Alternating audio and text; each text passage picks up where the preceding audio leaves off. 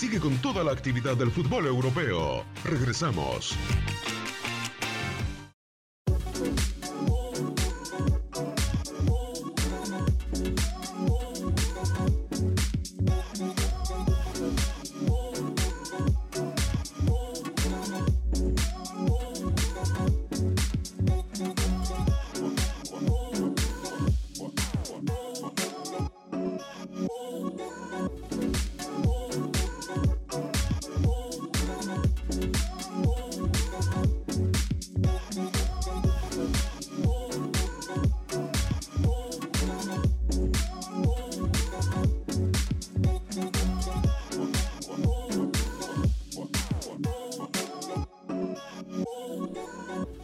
Regresamos a través de Univisión Deportes Radio. Eh, bueno, pues a ver, eh, seguimos con el tema de la Juventus. Eh, la Juventus ha elevado la oferta por el defensa del Ajax, Matix Delight, a 67 millones de euros y quiere presentarlo en Turín este sábado, tal y como publicó el periódico holandés de Telegraph este jueves en su edición impresa. La propuesta es superior a los 50 millones sin contar bonificaciones puestas sobre la mesa por la vecchia señora este lunes y se acerca a los 75 millones exigidos por el Ajax. ¿Cómo ves, Katia? Bueno, pues eh, a ver, a mí a mí me agrada, o sea, me parece, a ver, me parece una, eh, una cifra hasta cierto punto elevada de, alguna manera, ¿no? Es, es muy joven Matis de, Light de cualquier manera creo yo que le, que le llega bien o en buen momento al conjunto de la Juventus, ¿no? O sea, yo creo que el interés está más que claro por parte de la escuadra de la Juve y creo que podría tener como muy buena ocasión eh, de formarse, ¿no? O sea, yo no sé si es exactamente lo que necesite también el cuadro de la Juventus. Tiene, eh, en cuanto a defensa, pues yo creo que está bien compuesta, pero a mí me parece que, le, va a dar como mucho. Sí, es un fichaje mediático hasta cierto punto, pero también creo que le va a dar mucho callo, ¿no? A Matis Light. Jugar en la, en la, en la Serie A, por lo menos. Sobre todo, pues en el tema de defensa, donde mejor se defienden, pues pareciera que sí, ¿no? Pero, eh, pues bueno, también sabemos que de repente Cristiano Ronaldo platicó con él, que parece que medio lo convencía. ¿Hasta dónde entonces Cristiano está entendiendo que en esa parte no están bien cubiertos? Eh? Porque tú me dices, a lo mejor están bien cubiertos, pero creo que le terminó gustando este chico, ¿eh?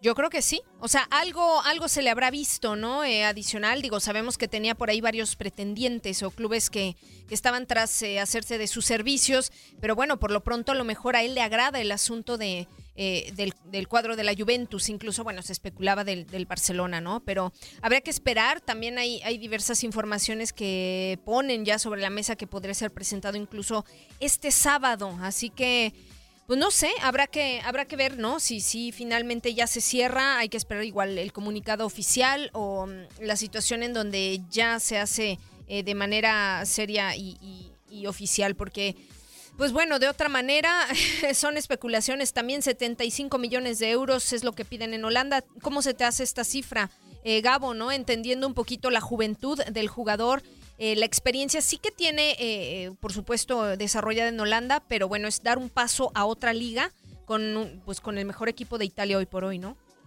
Yo creo que, el, mercado ya se desfasó, ya, ya es difícil encontrar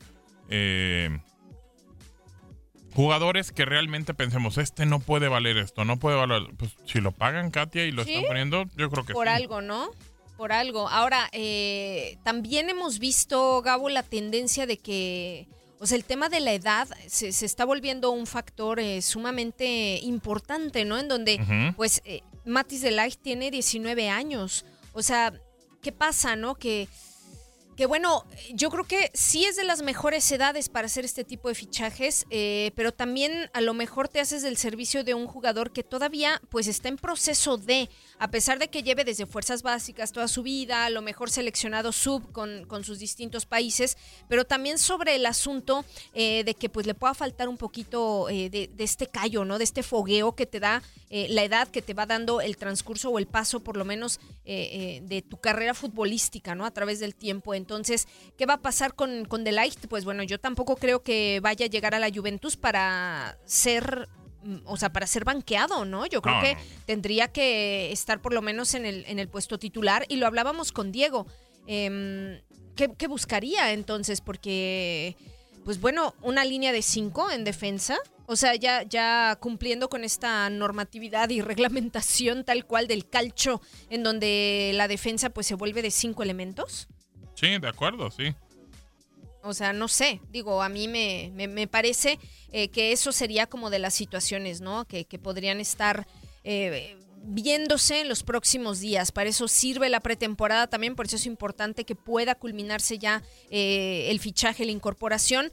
Vamos a ver cuál es el plan también de Mauricio Sarri. Hay que recordar que la Juve eh, ha cambiado de técnico y por lo tanto, pues podría cambiar también de idea, ¿no? En el terreno de juego. Y también eh, un factor más que hay que contemplar que la Juve eh, este subcampeón de la Champions League lo que busca también pues es ya coronarse como campeón de Europa, ¿no? Entonces, ¿tú no ves que The Light pueda ser la opción para la Juve o cómo? No, sí, a mí, a mí me gusta, o sea, a mí me gusta, eh, sin embargo, eh, o sea, lo único que podría yo verle es el tema eh, de, las líneas defensivas, ¿no? Tal cual, o sea, si tienes o tenías bien cubierto eh, ese sector, pues bueno, obviamente un, joven como Matis de tiene que ir y sumar, ¿no? O sea, yo, yo soy de la idea de que mm, este, o sea, este personaje llega en buen momento, llega eh, con una muy buena edad, entonces simplemente a que agarre el ritmo que, que necesita dentro de la, del conjunto de la Juve, adaptarse a la idea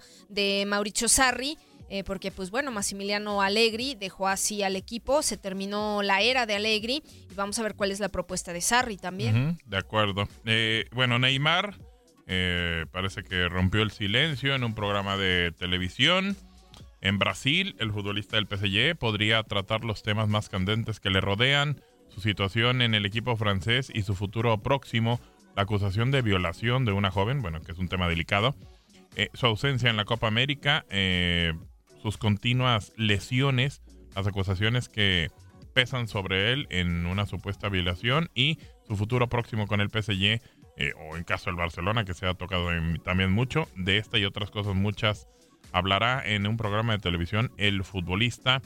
Eh, quiere dejar todo tipo de especulaciones que involucran su vida privada y su carrera. El jugador ha decidido aceptar una entrevista en el programa aquí Napan y se transmitirá en directo Sí, pues eh, a estar como pendientes, ¿no? De lo que pueda decir Neymar en, en, defensa propia. Hay muchas circunstancias que han rodeado su vida, Gabo, y no necesariamente futbolísticas, ¿no? Está este asunto de que tuvo con, con esta chica de los eh, videos que salieron a la luz con la modelo, de esta presunta acusación de violación, sus ganas de volver al Fútbol Club Barcelona, a cambio de qué, ¿no? Eh, el tema del sueldo, del dinero, si se queda en París Saint Germain. Yo creo que eh, vamos a ver, vamos a ver qué resulta de esto, qué resulta precisamente de, todo lo que Neymar tenga que decir al respecto, ¿no?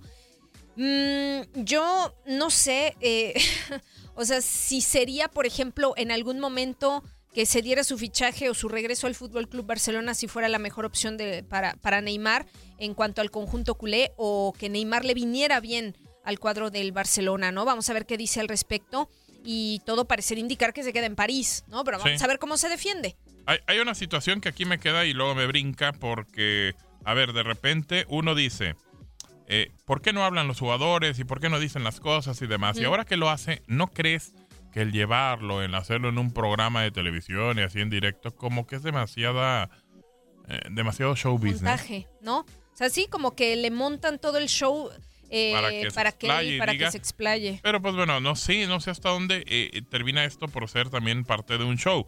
Eh, lo entiendo y qué bueno que hable, que diga lo, su sentir y lo que quieras. Es libre de hacerlo o no hacerlo. Claro. pero a lo que voy es que de repente pareciera que, que, se preocupa uno tanto por eso y termina siendo un show. Sí, sí, sí, tal cual, ¿no?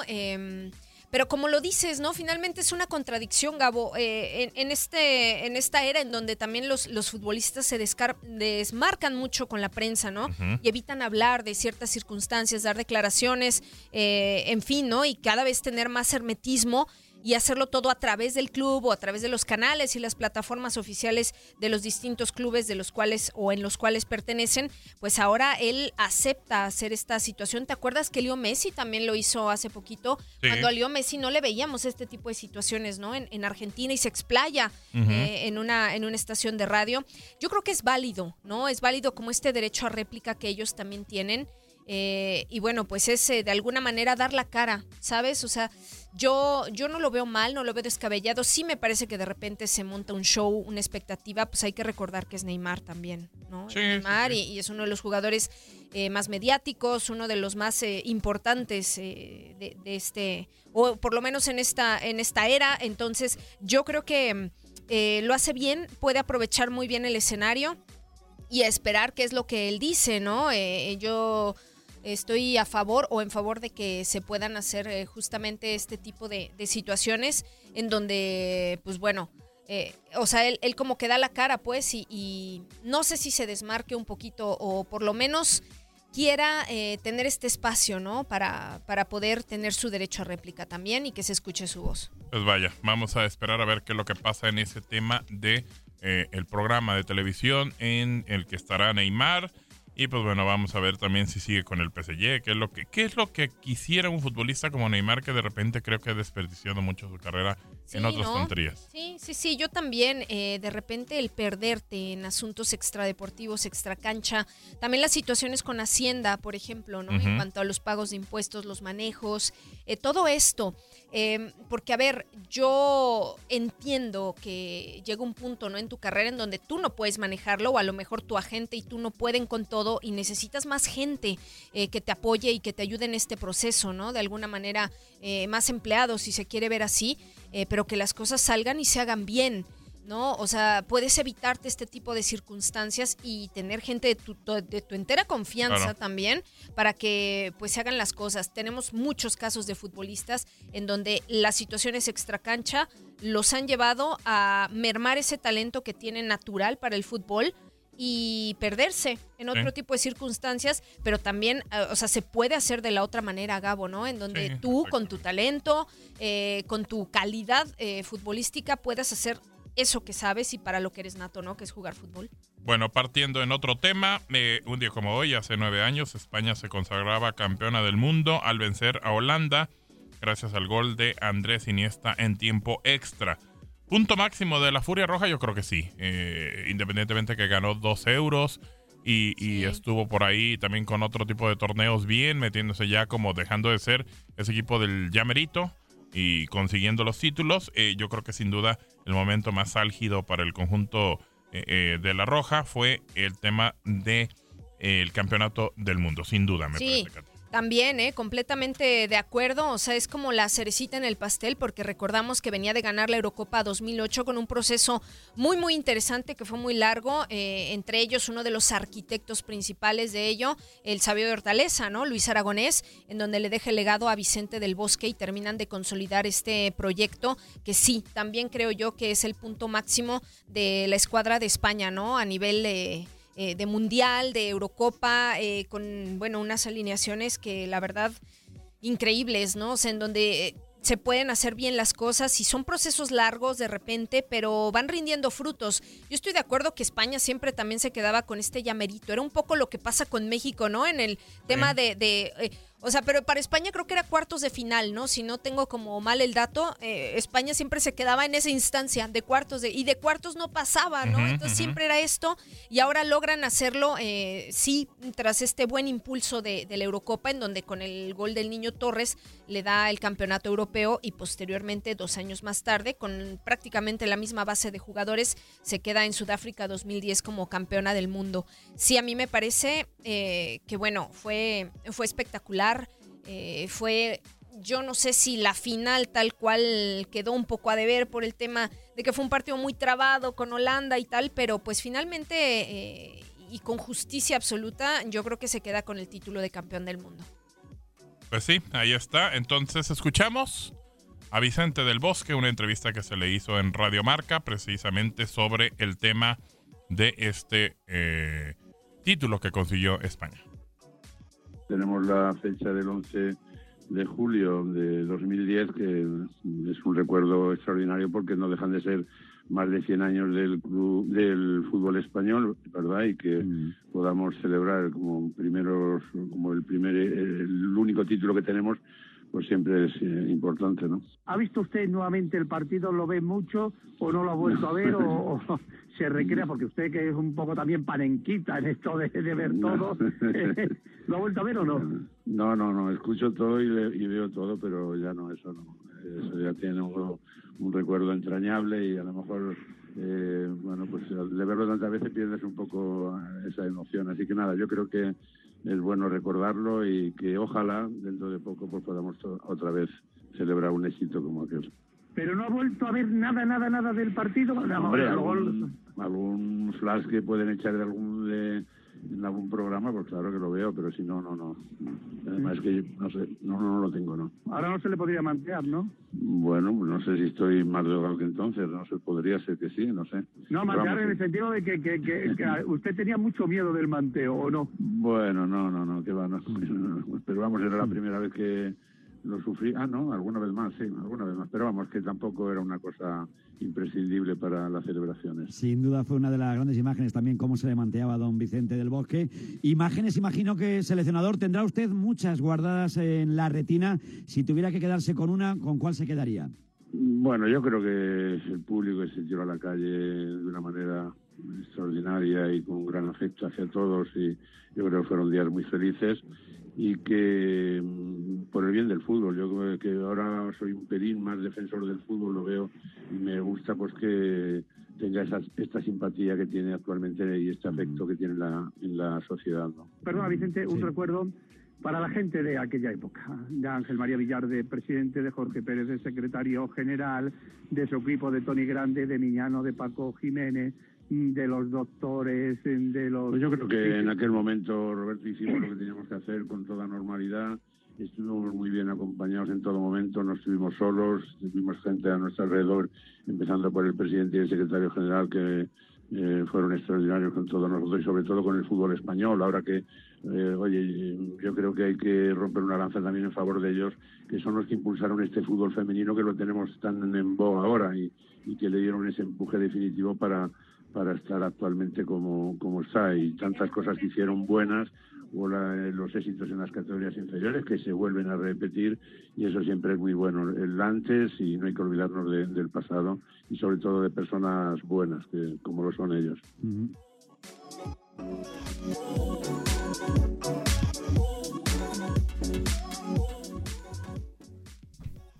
Bueno, pues ahí está Vicente del Bosque, eh, el hombre que terminó por seguir el proyecto que tenía eh, eh, Aragonés, ya lo decías, Katia, y, creo que fue importante porque consiguió lo más alto. Digo, independientemente de que rompió muchos paradigmas, Aragonés ganó la Euro, que no la habían ganado, y también ganó eh, contra un equipo que era su bestia negra, que era Alemania. Sí, también, o sea, Alemania y después en el Mundial Holanda, ¿no? Sí, de alguna manera eh, yo creo que fue un proyecto que se consolidó. incluso en el camino se encuentra otra vez con Alemania y termina ganando 1 por 0 con gol de Puyol. Exactamente, creo, un cabezazo así. Sí, sí, sí, exactamente. Sí, sí, que, que a ver, eh, yo creo que se consolida como, como, como lo hemos dicho, ¿no? De repente hay que tener como paciencia con los proyectos, ¿no? Ir llevando, ir llevando a, lo, sobre todo a los jugadores. ¿Por qué? Porque ahorita a, continuación vamos a escuchar a Vicente del Bosque hablando del tema de la sub-21, la rojita que acaba de coronarse eh, en el europeo que tuvimos aquí en Univisión Deportes Radio.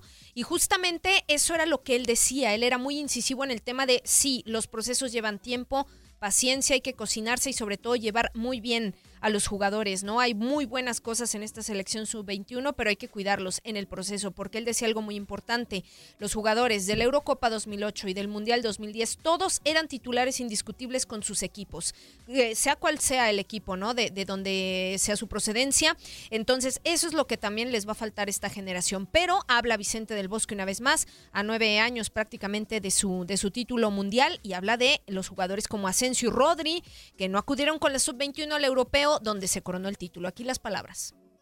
Ya no tenemos a Xavi Hernández, no tenemos a Xavi Alonso, no tenemos a Iker Casillas, no tenemos a Carlos Puyol, no tenemos a Andrés Iniesta. ¿Habrá que esperar mucho, Vicente, o no?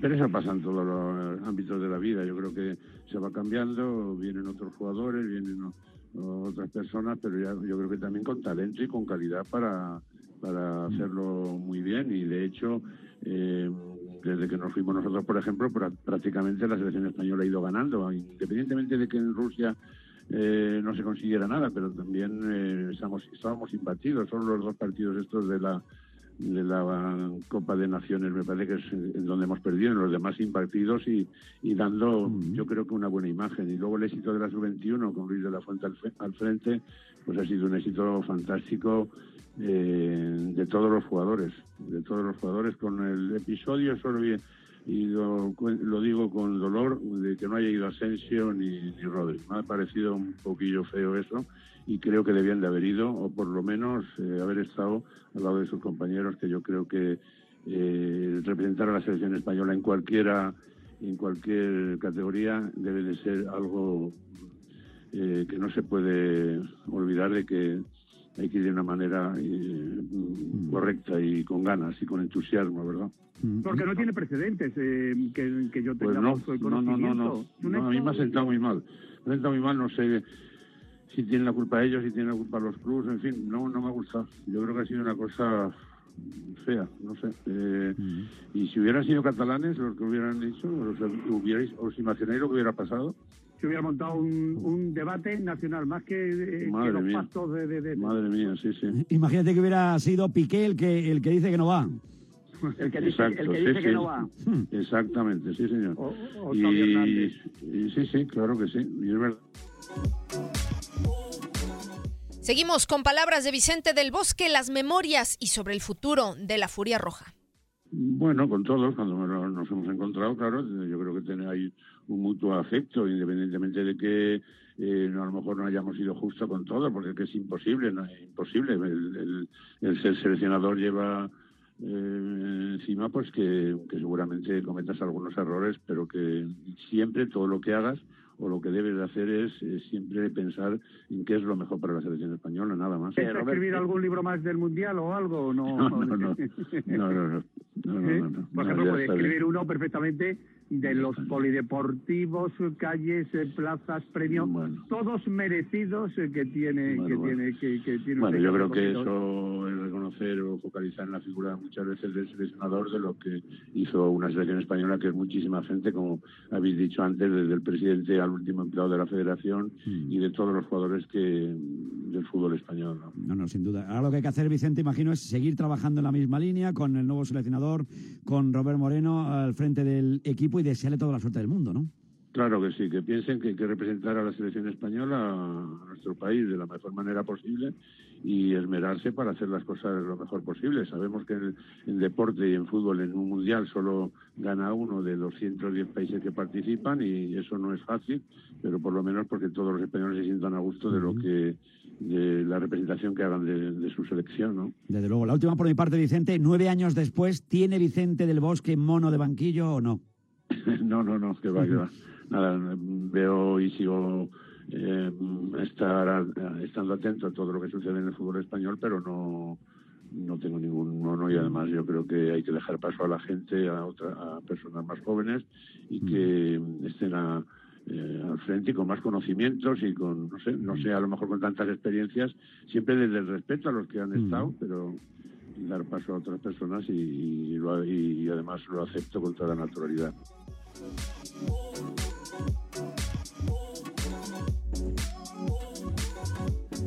Bueno, nos vamos, nos despedimos. Katia, muchas gracias. Gracias, amigos. Aquí nos escuchamos pronto. Bueno, vivan al máximo. Hasta luego.